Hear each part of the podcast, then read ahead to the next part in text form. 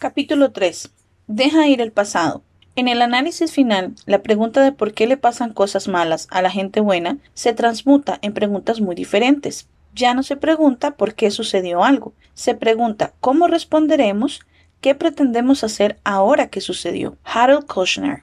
Tu objetivo en la vida es ser feliz, alegre y libre la mayor parte del tiempo posible. Tu objetivo debe ser deshacerte de todo el equipaje viejo y la negatividad que te detiene como un peso de plomo y te impide lograr todo lo que es posible para ti. Quizá el principio más importante del éxito y la felicidad está contenido en la ley del perdón. Mentalmente estás saludable en la medida en que puedes perdonar, olvidar y abandonar cualquier experiencia negativa. Casi todas las grandes religiones enseñan la importancia del perdón como la clave del reino espiritual. Si no puedes perdonar, estás encerrado en tu lugar, no puedes hacer ningún progreso. Te ves retenido año tras año por tu negativa y tu falta de voluntad para soltar un daño anterior. Las tres leyes mentales. La ley de la emoción dice que todo lo que haces está motivado por una emoción de un tipo u otro, positiva o negativa. Puedes tener solo un pensamiento en tu mente consciente a la vez, positivo o negativo.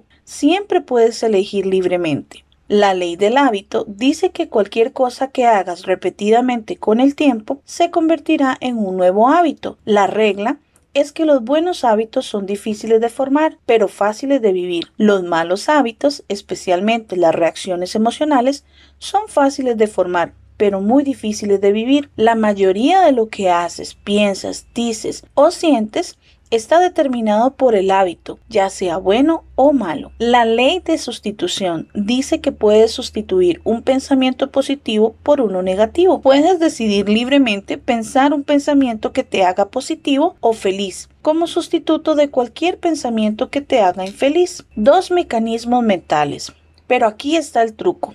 Tienes un mecanismo de éxito y un mecanismo de falla en tu cerebro. El mecanismo de éxito se activa cuando tienes pensamientos positivos, amorosos y compasivos sobre ti y otras personas y te enfocas en tus metas. Estos pensamientos requieren un esfuerzo consciente, continuo y deliberado de tu parte. No ocurren por accidente, sino por diseño. Tu mecanismo de falla, desafortunadamente, funciona de manera automática cuando dejas de pensar en lo que quieres y en las cosas que te hacen feliz. Tu mecanismo de falla es una configuración predeterminada que se activa tan pronto como dejas de tener pensamientos positivos y constructivos. Esto significa que si no eliges deliberadamente tener pensamientos que te hagan feliz, tu mente, de manera predeterminada, tendrá pensamientos negativos que te harán infeliz. Afortunadamente, por la ley del hábito, si te disciplinas para mantener pensamientos positivos, con el tiempo esto se convierte en un hábito. Cuando el pensamiento positivo se convierte en un hábito, se vuelve tu configuración automática y comienzas a ser tu mejor yo en tu casa, en tu trabajo y en todos los aspectos. Infeliz hoy debido al ayer. La razón principal por la que las personas no están contentas hoy es porque aún están enojadas con alguien que les hizo algo o dejó de hacer algo por ellas en el pasado. Todavía no han perdonado a otra persona por un error que sienten que cometió o un daño que sienten que esa persona les infligió. Aquí hay algunas fuentes comunes de enojo o dolor que aún pueden afectarte hoy. Padres e hijos. Cuando eres niño, tus padres se encargan de todo. Te alimentan, te bañan, te visten, te llevan a la escuela, te recogen y te cuidan. A una edad temprana, la mayoría de los niños tiene la sensación de estar rodeado por los brazos de un protector que es omnisciente, omnipotente y sabio. Como resultado, los niños esperan vivir en un universo racional, lógico y ordenado, donde sus padres, que todo lo saben, los cuidan, los protegen y toman las mejores decisiones para ellos. Según Jim Piggott, el psicólogo suizo y especialista en desarrollo infantil, que escribió La construcción de lo real en el niño, los niños evolucionan y maduran, ascendiendo a través de niveles de comprensión cada vez más complejos en la interacción humana. En uno de esos niveles, a edad temprana, los niños esperan que todo sea justo y equitativo. Si por alguna razón ven o experimentan lo que consideran una injusticia en su mundo, pueden enojarse o sentirse decepcionados, sentimientos que es posible que continúen en su vida adulta. Expectativas frustradas. Muchas emociones negativas también surgen de expectativas frustradas sobre eventos pasados. Esto significa que una persona esperaba que las cosas sucedieran de cierta manera y por cualquier razón las cosas resultaron de una manera diferente a lo anticipado y no en el buen sentido, al menos según la persona que experimenta las expectativas frustradas. Como resultado, la persona se siente enojada y decepcionada, arremete y exige que se cumplan sus expectativas. Si la situación no se corrige a su gusto, se enoja y se frustra aún más. Volverse apegado al resultado de una situación es bastante normal. A menudo, con base en la información que recopilamos y las acciones que llevamos a cabo, Esperamos que las cosas resulten de cierta manera. Al determinar nuestro resultado deseado de antemano y tomar medidas para lograrlo, tenemos una sensación de control. Podemos planificar lo que a menudo es el futuro incognoscible. Cuando frustramos nuestras expectativas, cuando frustramos nuestras expectativas al no obtener el resultado que esperábamos o que nos esforzamos por alcanzar, nos enojamos o deprimimos. Unas palabras de Cristina. Una vez trabajé con una pareja cuya principal fuente de disputas era su necesidad y su expectativa de que él llegara a casa del trabajo en el momento preciso en que dijo que lo haría. Ella veía el tiempo de una manera muy literal y precisa y se alistaba para la hora exacta que él había dicho. Por el contrario, su marido veía el tiempo como un rango. Decía que estaría en casa a las siete en punto que para ella significaba exactamente a las 7 en punto, pero para él significaba entre 7 y 8, dependiendo de cuándo podían salir del trabajo. Él decía que estaría en casa a las 7 y según las experiencias pasadas, ella suponía que llegaría tarde. Entonces se enojaba y se frustraba, asumiendo que a su esposo no le importaba lo suficiente como para llegar a tiempo. Ella tomaba su tardanza como un insulto personal, y cuando él llegaba a casa se encontraba con una esposa infeliz y surgía una acalorada discusión. El ciclo continuó por meses. Al trabajar con ellos, los ayudé a entender la concepción que cada uno tenía del tiempo. Le ayudé a ella a entender que necesitaba aceptar la perspectiva de su esposo del tiempo como un rango, para que pudiera cambiar sus expectativas y dejara de decepcionarse. Y le recalqué a él que su insistencia en definir una hora exacta para cuando regresaría a casa estaba lastimando los sentimientos de su esposa y que necesitaba mejor darle un rango de tiempo. Cuando lograron hacer estas cosas cambió por completo la calidad de su relación. Ella aún podía planear la llegada de su esposo, pero aceptaba que su tiempo era más flexible de lo que había entendido previamente. A su vez, él se volvió más puntual y ansiaba volver a casa y verla, en lugar de arrastrar los pies temiendo la batalla diaria. Recuperarse. Una buena forma de recuperarse de cualquier situación que no resulte de la manera que esperabas es que busques lo bueno en el resultado inesperado. Siempre puedes encontrar algo positivo y beneficioso y mientras buscas te mantendrás tranquilo y positivo. Ejercicio. Analiza una situación actual en tu vida que te está volviendo loco o triste. ¿Qué es lo bueno de la situación? Napoleón Hill escribió, dentro de cada problema o dificultad reside la semilla de una ventaja o un beneficio igual o mayor. ¿Qué podría ser esa semilla para ti? Acá como aporte personal, yo he desarrollado una técnica que me ayuda muchísimo. En lugar de enfocarme en el por qué, siempre busco el para qué. De esta forma, paso de un estado de enojo, buscando un por qué, tratando de entender el por qué, a un estado curioso, tratando de encontrar para qué. El estado curioso y creativo anulan el enojo y me permiten ser más positiva y lograr entender las partes positivas de cualquier desafío. Mantente flexible. Sé flexible, ábrete al hecho de que las cosas no siempre salen exactamente como esperabas. Mantén tu mente abierta. A medida que los niños crecen y se desarrollan, aprenden que la vida no es en blanco y negro, sino en muchos tonos de gris. Algunas veces las cosas funcionan bien y otras no. La vida es una serie de altibajos en las que a veces los padres toman las decisiones correctas y otras no. Sin embargo, Muchos niños se fijan en un determinado nivel de desarrollo, esperando y luego exigiendo que la vida sea justa, consistente y predecible. Una vez fijados en este nivel, pueden convertirse en adultos que todavía demandan que la vida sea constante y predecible. Cuando no lo es, se enojan, se frustran y a menudo se deprimen. Otra forma de aumentar tu flexibilidad es reducir tus expectativas de una situación que normalmente te causa frustración. De hecho, puedes configurar la situación para que sea un éxito y la disfrutes al hacer esto. Por ejemplo, trabajo con muchas mujeres que están equilibrando la maternidad con una profesión. Estas mujeres a menudo intentan hacer demasiado a lo largo del día y cuando hay cosas que se quedan sin terminar o incompletas, al final del día se sienten insatisfechas. La solución de esta presión autoinducida es que no realices más trabajo del que puedes hacer en el tiempo que tienes disponible. Una vez más, como aporte personal, recién aprendí que todos tenemos una lista de to-dos, de cosas que tenemos por hacer. Sin embargo, esa lista nunca se va a acabar. Entonces, yo he decidido modificar y ya no más trabajo con una lista de cosas por hacer. Simplemente tengo una lista de prioridades que me permiten organizar el del día a día y al final del día, aunque no termine todas las que estaban en mi lista, me siento orgullosa por las que completé, porque las completé bien. La imperfección humana. El hecho es que los seres humanos son imperfectos. Tú eres imperfecto, yo soy imperfecto. Cada persona y cada organización integrada por individuos es imperfecta. La gente comete errores, hacen cosas perversas, sin sentido, sin cerebro, necias y crueles. Esta es la forma en que el mundo es y siempre ha sido. Esperar que todo esté bien todo el tiempo es cortejar la frustración y la duda eterna. Y sin embargo, inconscientemente muchas personas van por la vida esperando que todo salga bien. Muchas personas mientras crecen tienen la idea de que el mundo se desarrollará de una manera particular. Si no lo hace, en lugar de ajustarse y adaptarse, se enojan, se frustran y determinan imponer su voluntad en el mundo o hacer que otras personas se comporten de una manera más acorde con lo que esperan. Esa actitud es un importante motivador de la actividad política.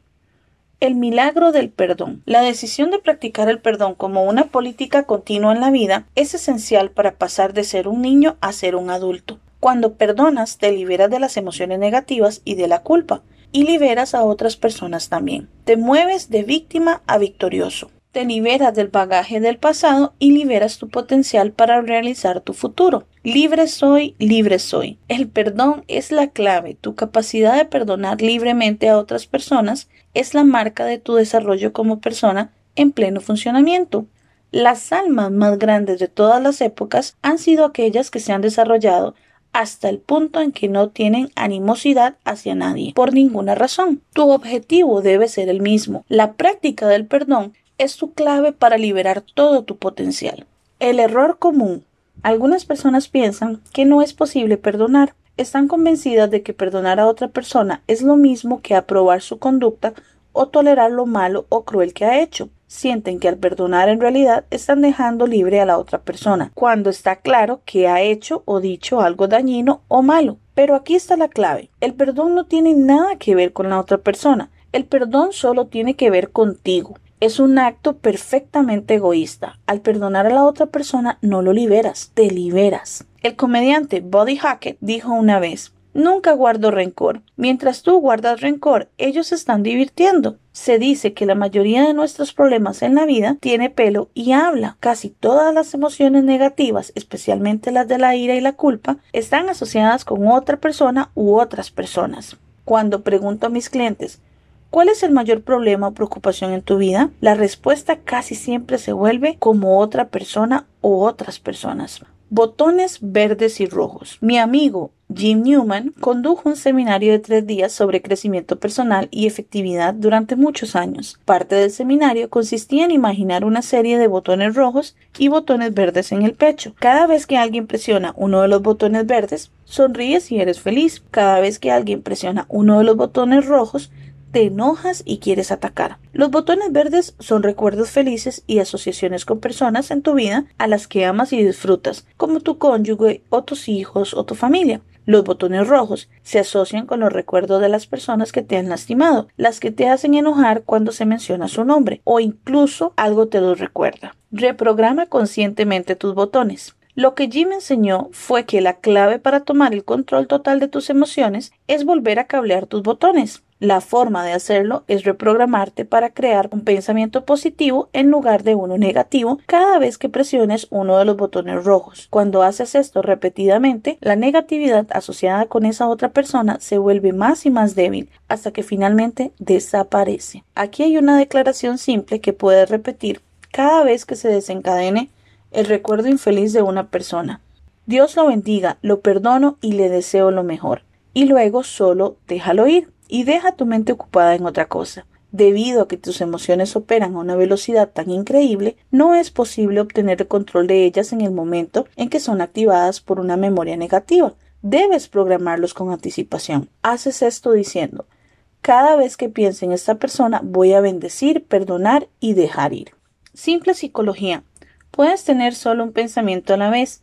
Cuando tienes deliberadamente un pensamiento positivo, todos los pensamientos negativos se detienen de manera instantánea. Si sigues teniendo pensamientos positivos, aunque puede ser difícil al principio por la ley del hábito, pronto se vuelven un acto automático y fácil. No es posible permanecer enojado con alguien si lo bendices, lo perdonas y le deseas bien. A medida que repites estas palabras una y otra vez, finalmente encontrarás que cuando se presiona ese botón rojo, se ha desconectado de tus emociones. Mientras que antes el pensamiento o la imagen te hacían enojar, ahora tu respuesta es completamente neutral. No sientes nada en absoluto. Pronto te olvidas realmente de la persona o de la situación por completo. Es muy sorprendente y a veces cambia tu vida. La clave para la felicidad. La práctica del perdón es la clave de tu felicidad. A partir de ahora, cuando pienses en alguien que todavía te hace infeliz, Utiliza tu maravillosa inteligencia con el fin de pensar en razones para perdonar y dejar ir. En lugar de recordar las cosas poco amables que esa persona hizo para lastimarte, bendices, perdonas y dejas ir. Pronto esta respuesta se vuelve un hábito y toda tu personalidad cambia para mejorar. Ejercicio. Haz una lista de tres o cinco personas con las que todavía estás enojado. Piensa en cada persona y di, elijo abandonar esta situación y la perdono por todo.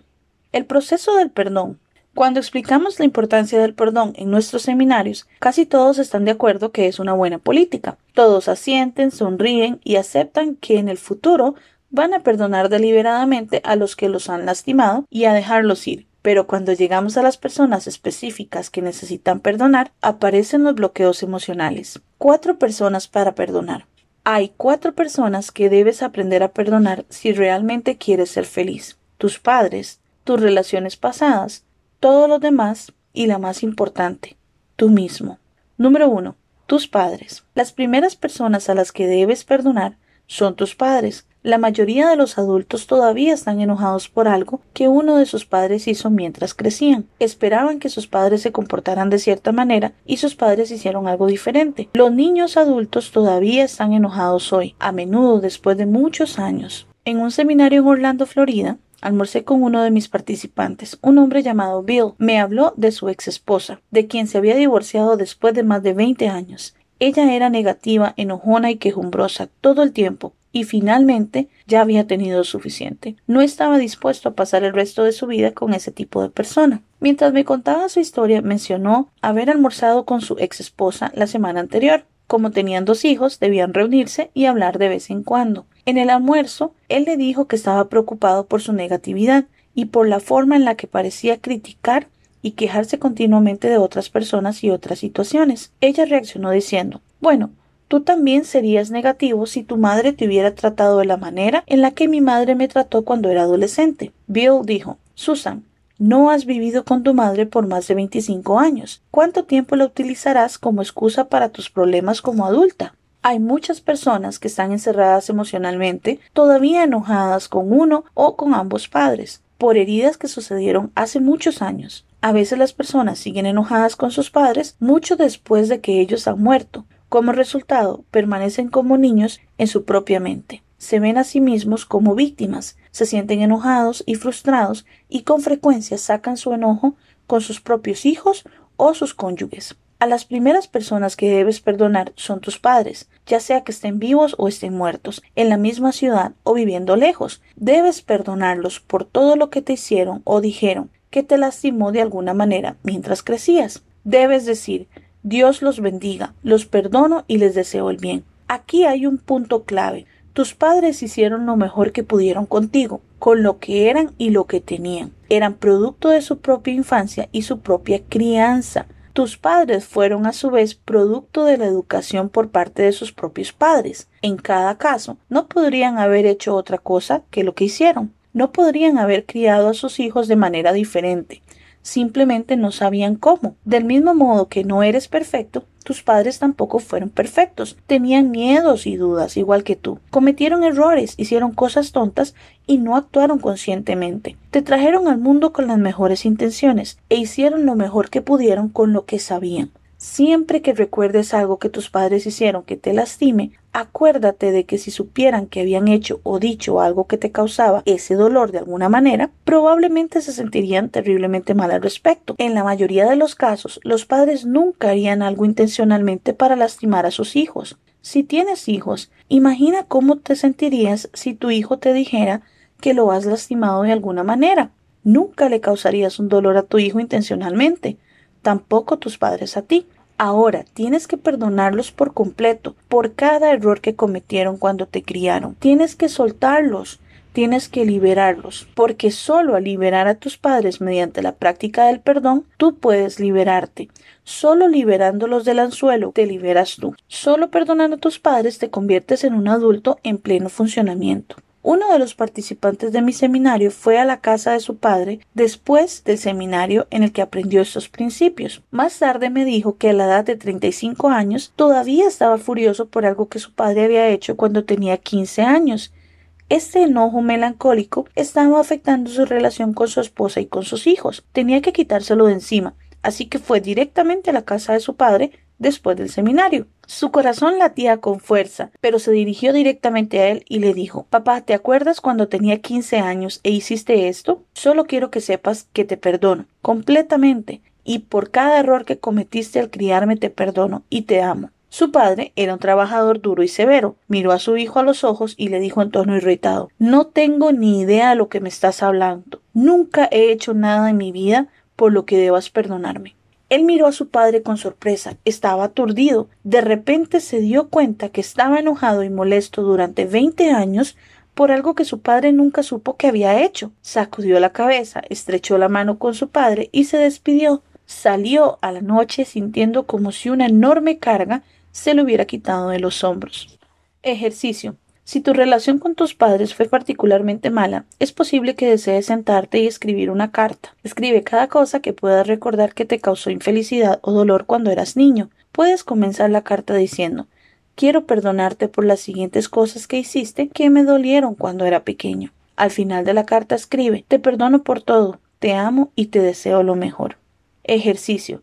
Si estás en contacto con tus padres, también puede ser beneficioso sentarte con ellos y explorar la motivación detrás de algo que dijeron o hicieron, por qué hicieron o dijeron algo en particular. Esto puede ayudarte a alterar la perspectiva en la situación. A menudo si comprendes lo que sucedía en la mente de tus padres, en ese momento puedes cambiar por completo la forma en la que sientes respecto a una experiencia. La clave para hacer que esto funcione es que debes abordar la discusión en una manera discreta, curiosa y positiva. Ten cuidado de no hacer que tus padres sientan que los estás atacando.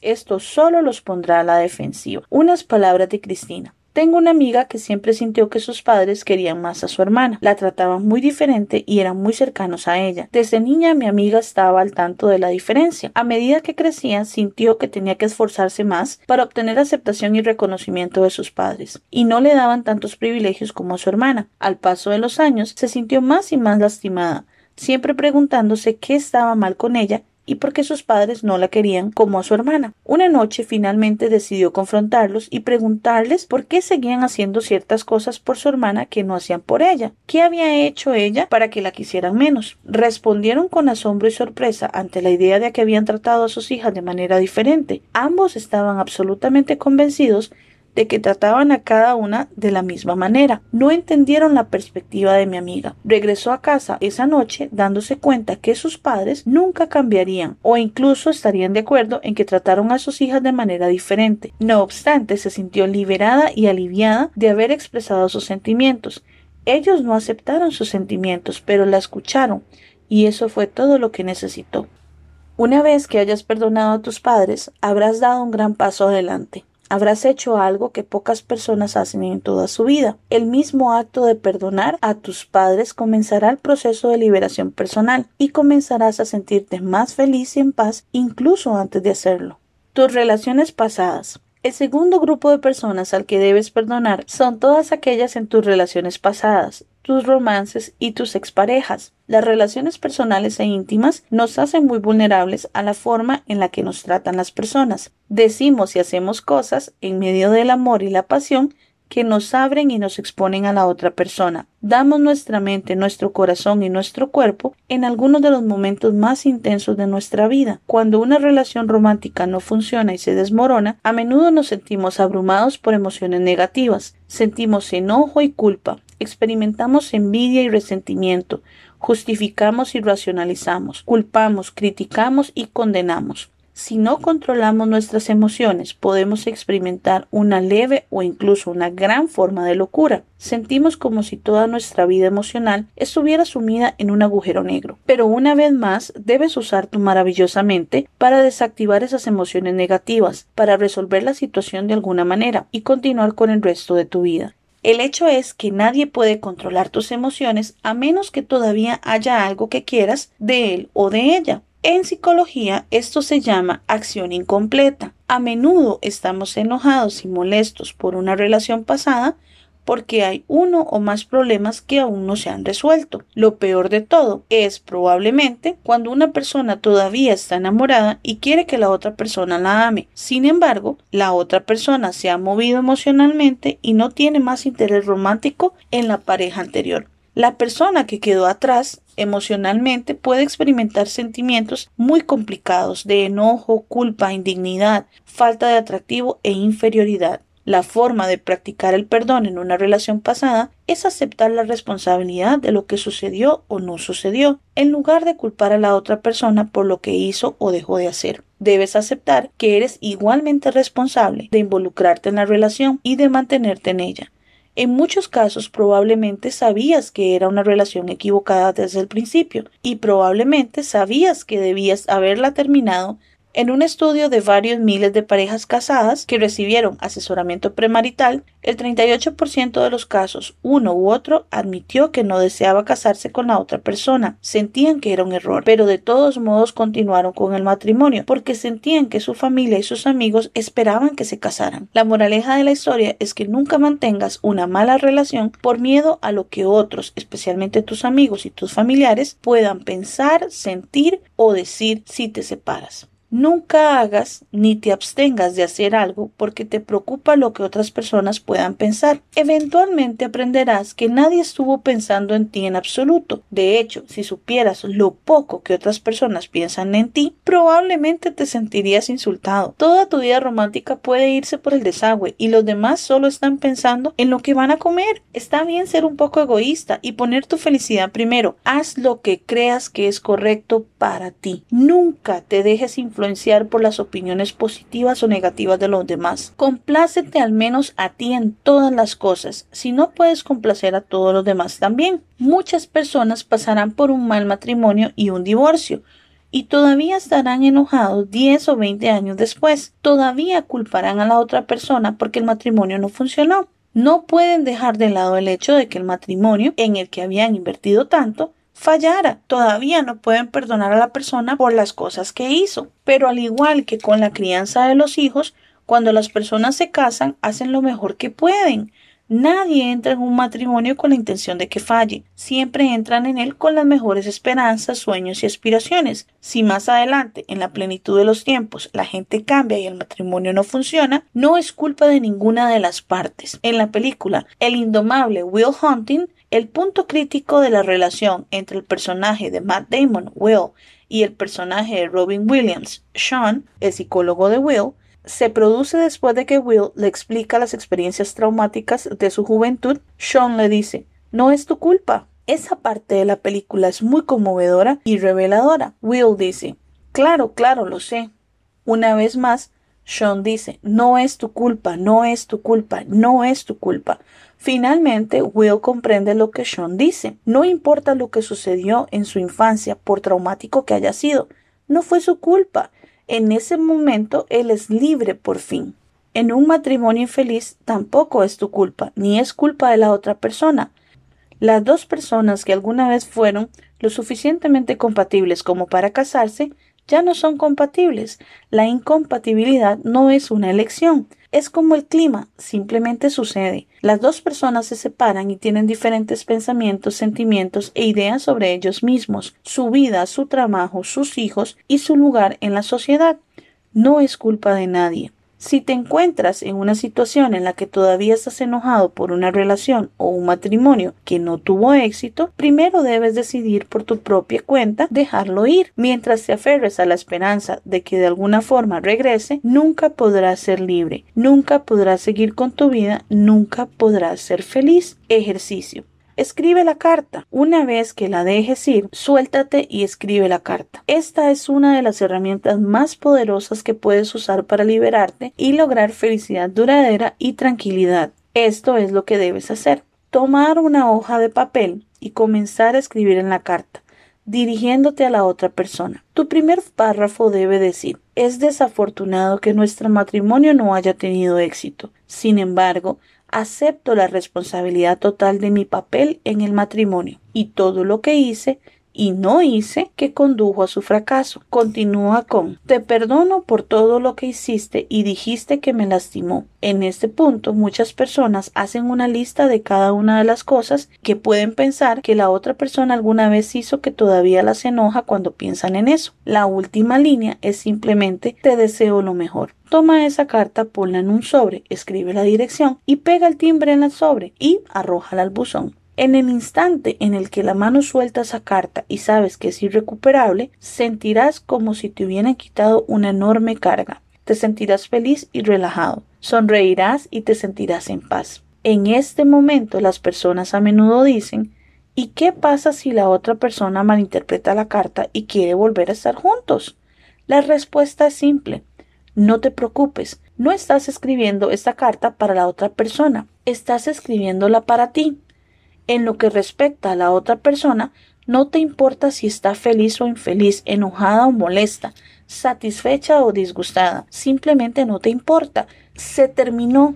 Eres libre por fin. En muchos casos, cuando una persona tiene el coraje de aceptar la responsabilidad y perdonar a la otra persona por todo lo que sucedió, la otra persona cambia por completo perdiendo toda su animosidad. Todas las emociones negativas desaparecen de la memoria de su relación.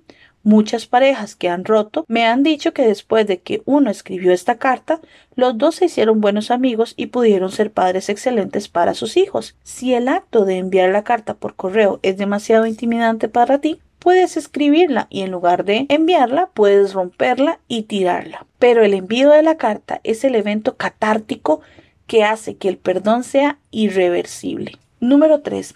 Todos los demás. El tercer grupo de personas a las que debes perdonar es a todos los demás que de alguna manera te hayan lastimado. Tienes que perdonar a tus hermanos que pudieron haber sido poco amables contigo cuando eras pequeño. Tienes que perdonar a tus amigos de todas las edades que pudieron haberte hecho cosas poco amables o crueles. Tienes que perdonar a tus empleadores anteriores que pudieron haberte tratado mal o despedirte injustamente. Debes perdonar a tus socios comerciales y a tus asociados que pudieron haberte engañado o costado dinero. Tienes que perdonar a todas las personas en las que puedas pensar en cualquier aspecto de tu vida por las que todavía sientes enojo y aún culpas por algo que hicieron. Recuerda, no estás perdonando a todas estas personas por su bien, los estás perdonando por tu bien. Ni siquiera tienes que decirle a la otra persona que la has perdonado. Simplemente puedes perdonarla en tu corazón. Cada vez que piensas en otra persona, cancela rápidamente el pensamiento negativo diciendo Dios lo bendiga, lo perdono y le deseo lo mejor. Cuando llegue un pensamiento negativo sobre esa otra persona, cancélalo e inmediato bendícela y deséale el bien. Niégate a hablar sobre la otra persona o sobre la situación con los demás.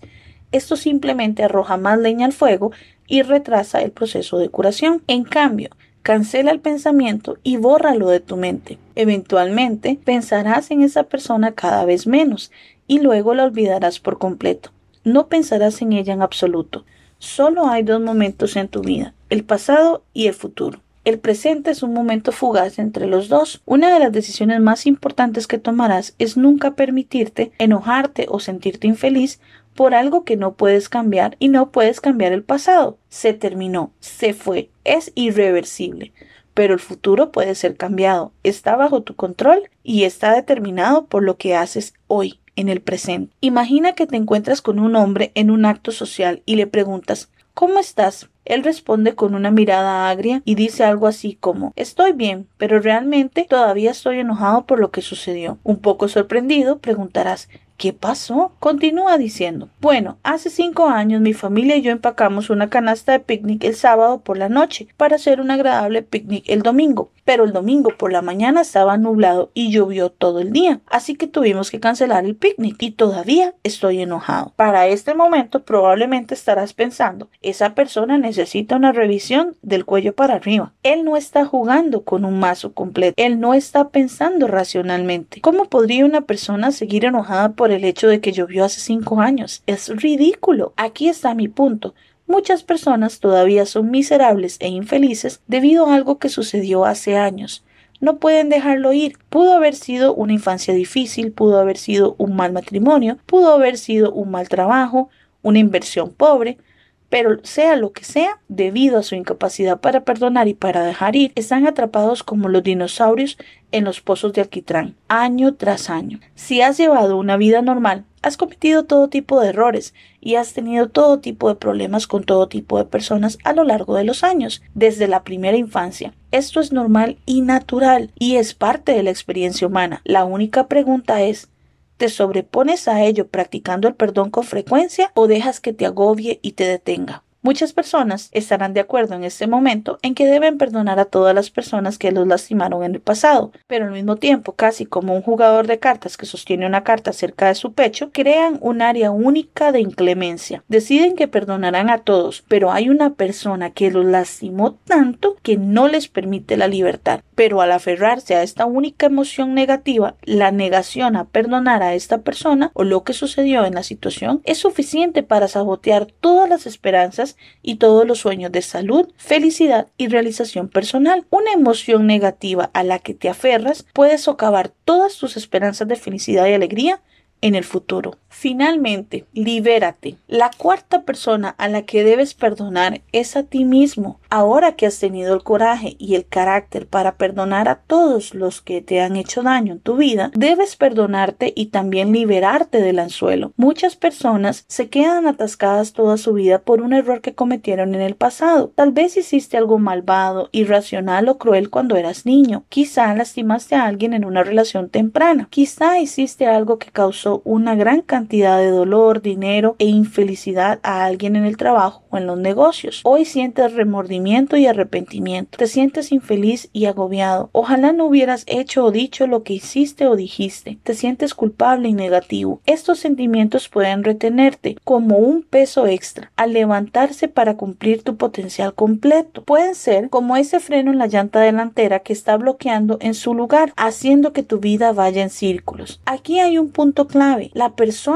que eres hoy y la persona que hizo y dijo esas cosas en el pasado ya no son la misma. Hoy eres diferente, eres más sabio y más experimentado, alguien que nunca haría lo que la persona que eras en el pasado hizo en ese momento. No puedes seguir castigando a quien eres hoy, lamentándote continuamente por lo que hiciste cuando eras una persona diferente hace mucho tiempo. El arrepentimiento y el remordimiento no son signos de responsabilidad conciencia. En realidad son debilidades que te detienen. Di, me perdono por lo que hice y me libero. Eso fue antes y esto es ahora. Siempre que pienses en algo que hiciste en el pasado, por lo cual todavía no eres feliz, perdónate y libérate. En este punto del perdón a uno mismo me gustaría hacer una intervención nuevamente. Al igual que nuestros padres, nosotros cuando cometimos los errores hicimos lo que podíamos con lo que teníamos. Tomamos decisiones basados en el conocimiento, la experiencia y las herramientas que teníamos en ese momento. Hoy por hoy somos personas completamente diferentes. Hemos crecido, hemos pasado por transformación y nuevamente debemos ser más amables con nosotros mismos en el pasado. La persona de hoy no haría esas cosas, pero la persona de hoy es capaz de perdonar y amar a la persona que fuimos porque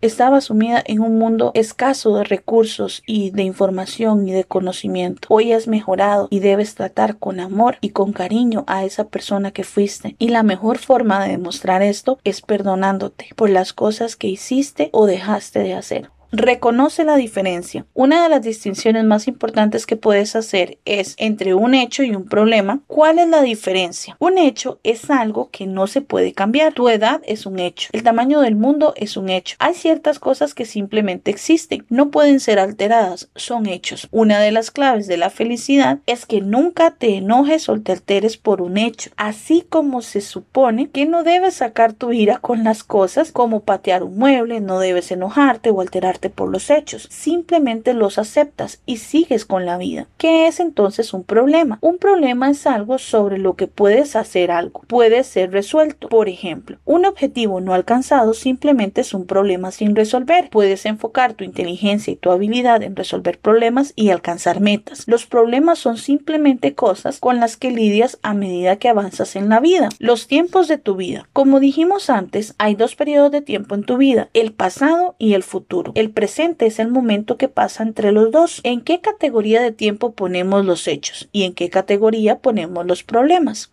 La verdad es que los hechos existen en el pasado. Algo que sucedió en el pasado es un hecho, es inmutable. Esto es importante de entender porque muchas personas son miserables e infelices en el presente por algo que no sucedió como lo esperaban en el pasado, pero debido a que sucedió o no sucedió en el pasado es un hecho inmutable. No hay nada que puedas hacer al respecto. Nunca te enojes por un hecho. Un problema existe en el futuro. Esto es algo sobre lo que puedes hacer algo. Este es un periodo de tiempo en el que puedes canalizar tu inteligencia y tu capacidad para lograr un resultado diferente. Al anticipar el futuro y planificar para lograr resultados, recuerda que el futuro aún no ha sucedido y que hasta que ocurra nada es cierto. Sin embargo, algunas personas pueden anticiparse y apegarse a un resultado futuro, sintiéndose ansiosas por el resultado y luego, si no funciona según lo planeado, temen tomar medidas en el futuro por miedo a que no tengan éxito. En lugar de pensar en las recompensas del éxito, se sienten abrumadas por la posibilidad del fracaso. Esta es la razón principal del fracaso y el bajo rendimiento en la vida. El proceso terapéutico. En psicoterapia, gran parte del trabajo que hacemos gira en torno a la comprensión del pasado y el reconocimiento de los aspectos normales y naturales del enojo, la frustración, la depresión, la irritación, el egoísmo, la arrogancia, la inseguridad y la falta de consideración que pueden desencadenarse por los acontecimientos pasados. Es cierto que lo que sucedió en el pasado es un hecho, y no puede cambiarse. Pero una gran parte de la razón por la que las personas se aferran al pasado es porque no han sufrido la pérdida de lo que podría haber sido o debería haber sido. Los sentimientos de arrepentimiento y pérdida se desencadenan cuando las personas piensan sobre lo que pudo haber sido y lo que podrían haber hecho de una manera diferente. A menudo, al profundizar en lo que la persona esperaba que ocurriera y por qué está decepcionada, el psicoterapeuta y el paciente llegan a una suposición clave que está reteniendo a la persona. Una vez que esta idea falsa ha sido identificada y entendida, la perspectiva del individuo se moverá y sus sentimientos cambiarán por completo. Sé tu propio psicólogo, piensa en tu vida pasada e identifica la peor cosa posible que sucedió que aún podría estar afectando que experimentes sentimientos de culpa, de ira o indignidad. Se necesita una enorme fuerza de ego para enfrentar una experiencia negativa, pero casi todos han tenido al menos una gran experiencia negativa en su vida. Cuando pienses e identifiques esa experiencia que continúa atormentándote, pregúntate ¿cuáles fueron las circunstancias? ¿Cómo ocurrió esa situación en primer lugar? Si pudieras regresar y hablar con la persona que eras en el pasado, ¿qué consejo le darías a tu yo más joven sobre la situación? ¿Qué lección aprendiste a través de esa experiencia que no podrías haber aprendido de otra manera? ¿Puedes encontrar algo útil o valioso que obtuviste de esa experiencia? Ahora, para estar libre de este evento pasado, debes compartirlo al menos con otra persona. Con esta voluntad y esta capacidad de compartir este evento, a menudo lo que todavía piensas como una experiencia embarazosa o vergonzosa con otra persona de confianza, te liberas de él para siempre. Cuatro niveles de desarrollo de la personalidad. Hay cuatro niveles de desarrollo mental y emocional que cada persona debe atravesar para ser verdaderamente feliz y libre. Autorrevelación, autoconciencia, autoaceptación y autoestima. Autorrevelación. Aquí es donde admites abierta y honestamente los errores que has cometido, los temores que tienes, las debilidades con las que lidias y las otras partes ocultas de tu vida que estás acostumbrado a guardar para ti. Cuando practiques la autorrevelación, al menos con otra persona en quien confíes, descubrirás que no es tan mala como habías pensado. La autorrevelación puede ser una experiencia liberadora. Autoconciencia. Después de la autorrevelación, puedes pasar al siguiente nivel de desarrollo de la personalidad, la autoconciencia. Cuando practicas la autorrevelación y encuentras sorpresivamente que la otra persona no reacciona de manera negativa o crítica, te vuelves más consciente de ti mismo. Sócrates enseñó que aprendemos algo solo dialogando con nosotros mismos o con otros. Mientras más puedas expresar lo que estás pensando y sintiendo, mejor te entenderás a ti mismo y a la situación. Te vuelves más consciente. Autoaceptación. A medida que creces en la autoconciencia te das cuenta que no eres una mala persona y que tienes muchas buenas cualidades. A continuación, puedes pasar al siguiente nivel del desarrollo, la autoaceptación. Empiezas a aceptarte como una buena persona. Tus emociones negativas de culpa e inferioridad comienzan a desaparecer. Te sientes más ligero y más feliz. La autoaceptación, verse a uno mismo con verrugas y todo, como dijo Oliver Cromwell, es el trampolín hacia una personalidad sana y feliz. Autoestima revisada. Finalmente pasas al nivel más alto del desarrollo de la personalidad, la autoestima. La autoestima se basa en la autoaceptación. Cuanto más te aceptes y te ves como una persona realmente buena, más te gustas y más te respetas. Cuanto más valioso e importante sientas que eres, más te gustarán los demás y más te querrán. A medida que asciendes en estas etapas de la autorrevelación, autoconciencia, autoaceptación y autoestima, tu vida y tu futuro se abren como un amanecer de verano todas tus preocupaciones y sentimientos negativos desaparecen. Ejercicio. Una vez que hayas realizado este proceso, puedes alentar a tus amigos y a tus familiares a pasar por el mismo proceso, expresar una consideración positiva incondicional hacia alguien que te importa, escucharlo cuando habla, procurar no juzgar sin importar lo que diga, puede ser increíblemente útil. También puede ser una experiencia de aprendizaje para ti. La etapa final. La etapa final de la liberación requiere una gran fortaleza del ego y confianza.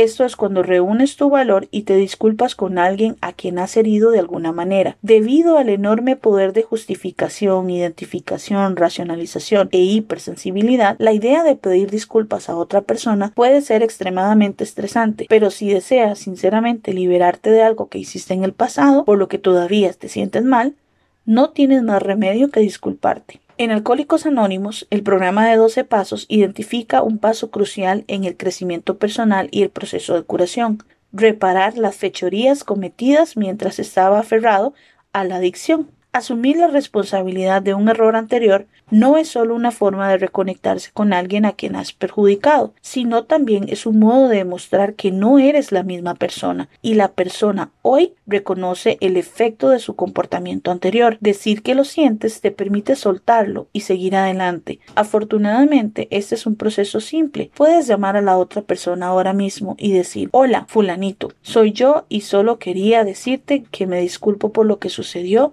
y espero que me perdones. No importa cómo responda la otra persona, puede explotar y enojarse, puede colgar, pero sorprendentemente la otra persona a menudo dirá estoy contenta de que hayas amado, acepto tu disculpa. ¿Por qué no nos vemos para comer? He visto innumerables situaciones en las que las personas se han distanciado durante años y se han vuelto a juntar y se han hecho buenos amigos porque una persona tuvo la fuerza de carácter para decir lo siento. Puede ser incluso mejor para ti ver a esa persona de ser posible, por lo menos puedes escribir una carta de disculpa y enviarla por correo. Aquí hay un punto clave con respecto a la disculpa. Resiste la tentación de contar tu versión de la historia, de defenderte o de justificar tu comportamiento anterior. Cuando intentas explicar o justificar lo que hiciste para lastimar a la otra persona, se puede ver como que le restas valor, dejando la situación sin resolver. Simplemente acepta la responsabilidad, di lo siento y déjalo así. Finalmente, si sientes que es necesario y correcto, ofrece compensar o hacer algún tipo de restitución. Recuerda, en la vida cometerás muchos errores, pero nunca podrás ser demasiado amable o demasiado justo. Esto ha sido todo por el día de hoy para el capítulo número 3. Nos vemos en el capítulo número 4.